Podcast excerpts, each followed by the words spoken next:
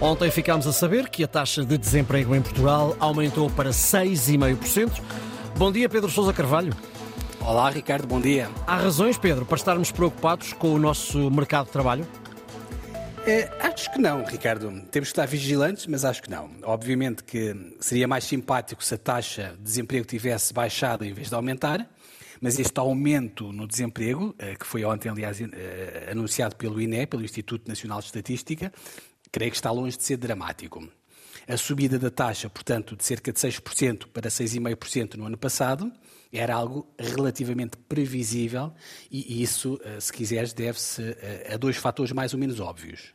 Eh, por um lado, isto tem a ver, obviamente, com o abrandamento da economia. Nós, no ano passado, portanto, a economia cresceu pouco mais de 2%, depois de dois anos consecutivos a crescer 6% e 7% no pós-pandemia e com a economia a crescer menos, obviamente as empresas vendem menos e, como tal, também contratam menos pessoas. A segunda razão que explica este aumento da taxa de desemprego tem a ver com a subida de taxas de juro do BCE, do Banco Central Europeu. Uh, taxas de juro mais elevadas acabam por levar as empresas a investir menos, porque é mais caro pedir dinheiro à banca, e se tu investes menos, obviamente também contratas menos.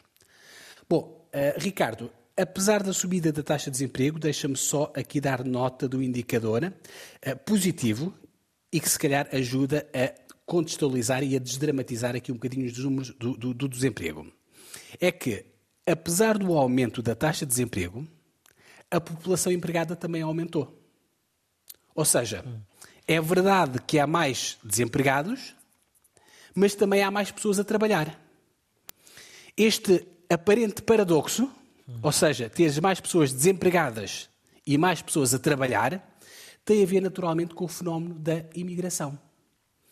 Há muitas pessoas que nesta altura estão a vir para Portugal, há muitos que conseguem trabalho, portanto, contam nas estatísticas para os empregados, mas depois há pessoas que vêm para Portugal e não conseguem arranjar emprego logo e, obviamente, são contabilizados como desempregados. Mas ambas, obviamente, acabam por influenciar as estatísticas do mercado de trabalho. E e a propósito uh, dos imigrantes, e mesmo antes de terminar, deixa-me uh, só chamar a atenção para um artigo que eu li na semana passada, Ricardo, não sei se leste no Jornal Expresso, na última edição, muito interessante, e que dizia que os patrões das empresas portuguesas estão a pedir ao governo que venham mais imigrantes para Portugal. Hum. E porquê? Porque, nesta altura, há muitos setores de atividade em Portugal que só funcionam graças à mão de obra estrangeira. Só, só para dar um exemplo disto que eu estou a dizer, hoje em dia, os números não são meus, são do Expresso, hoje em dia, 44% do trabalho não qualificado na agricultura, na produção animal e na pesca é garantido por imigrantes. 55% daqueles estafetas da Bold, da Glovo e da Uber, que são aqueles estafetas daquelas plataformas digitais de transporte e que também nos levam comida à casa, também são estrangeiros, Ricardo. E mesmo no setor social, hoje em dia já há lares de idosos em várias partes do país onde metade dos trabalhadores são estrangeiros. Enfim, isto tudo para dizer que, apesar da subida ligeira da taxa de desemprego, uhum. o mercado de trabalho continua a ter capacidade para absorver mais pessoas, sobretudo nestas áreas onde se exige emprego menos qualificado.